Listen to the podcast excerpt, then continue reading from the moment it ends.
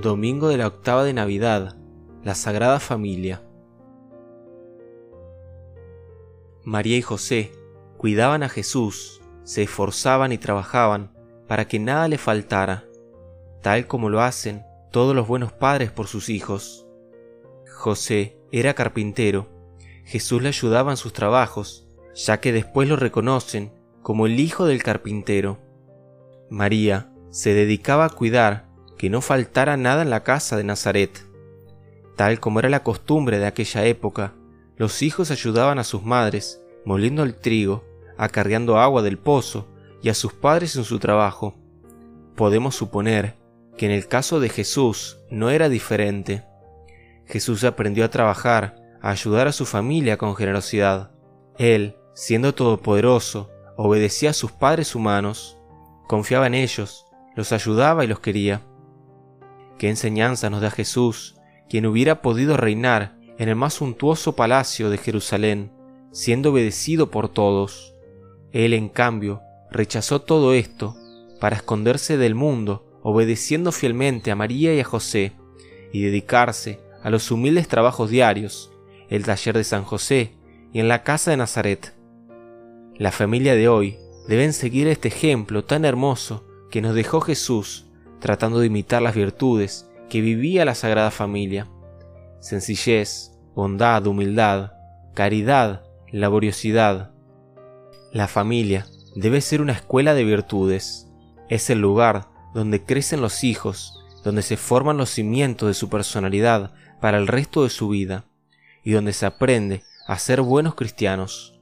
Es en la familia donde se formará la personalidad, la inteligencia y la voluntad del niño enseñar a los niños el camino hacia Dios, llevar a estas almas al cielo. Esto se hace con amor y cariño.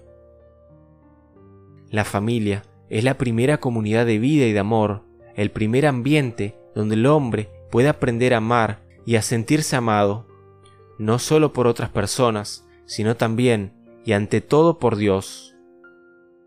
El Papa, San Juan Pablo II, en su carta a las familias, nos dice que es necesario que los esposos orienten desde el principio su corazón y sus pensamientos hacia Dios, para que su paternidad y maternidad encuentren en Él la fuerza para renovarse continuamente en el amor. Así como Jesús creció en sabiduría y gracia ante Dios y los hombres, en nuestras familias debe suceder lo mismo. Esto significa que los niños deben aprender a ser amables y respetuosos con todos, ser estudiosos, obedecer a sus padres, confiar en ellos, ayudarlos y quererlos, orar por ellos y todo en familia. En medio de las festividades de la Natividad del Señor, esta fiesta de la Sagrada Familia nos viene a decir que Jesús nació en el seno de una familia, que su inicio en la vida fue como el de cualquiera de nosotros. Es un buen día para dar gracias a Dios por nuestras familias, por nuestros padres, por nuestros hijos. Formar una familia es una vocación, una llamada y un compromiso. La familia es una iglesia doméstica y es importante que en este día reflexionemos y miremos si es nuestra familia presencia de Dios entre los hombres. Para esto, las lecturas que hoy nos ofrece la iglesia nos ayudan a pensar si vivimos, si actuamos, si nos sentimos como verdadera familia humana y cristiana, si vivimos realmente nuestra familia como una vocación, como una verdadera y sincera respuesta a los grandes interrogantes del hombre. ¿Quién soy? ¿Cómo soy? ¿A dónde quiero ir? Respuesta que nos lleva a vivir nuestra fe dentro de la familia, para ser reflejo del amor de Dios en el mundo. Recordemos que la salvación del mundo vino a través del corazón de la Sagrada Familia. Oremos hoy por todas las familias del mundo para que logren responder a su vocación tal y como respondió la Sagrada Familia de Nazaret. Oremos especialmente por las familias que sufren, pasan por muchas dificultades o se ven amenazadas en su indisolubilidad y en el gran servicio al amor y a la vida para el que Dios las eligió. Oración a la Sagrada Familia. En el nombre del Padre, y del Hijo, y del Espíritu Santo. Amén.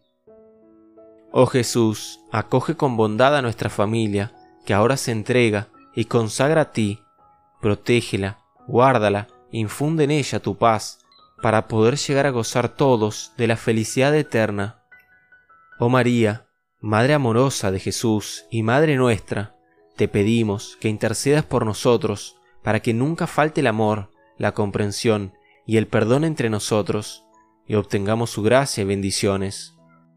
Oh San José, ayúdanos con nuestras oraciones en todas nuestras necesidades espirituales y temporales, a fin de que podamos agradar eternamente a Jesús.